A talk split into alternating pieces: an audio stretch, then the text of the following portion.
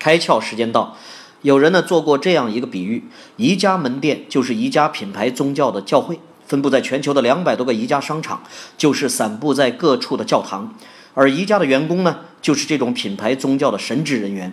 在经过系统的培训和价值熏陶后，他们把一套生活态度、价值格调传达给教民，也就是那每年三亿多进入宜家的顾客。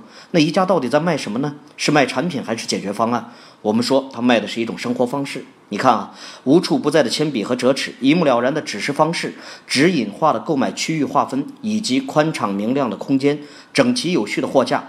当然呢，还有那神奇的餐厅，一切的一切构成了一家独一无二的用户体验。在这里卖的不仅是桌椅沙发，更是一种简单美好的生活场景。当下的营销场景就是购买理由，场景足够清晰，就是购买理由足够清晰。今天你开窍了吗？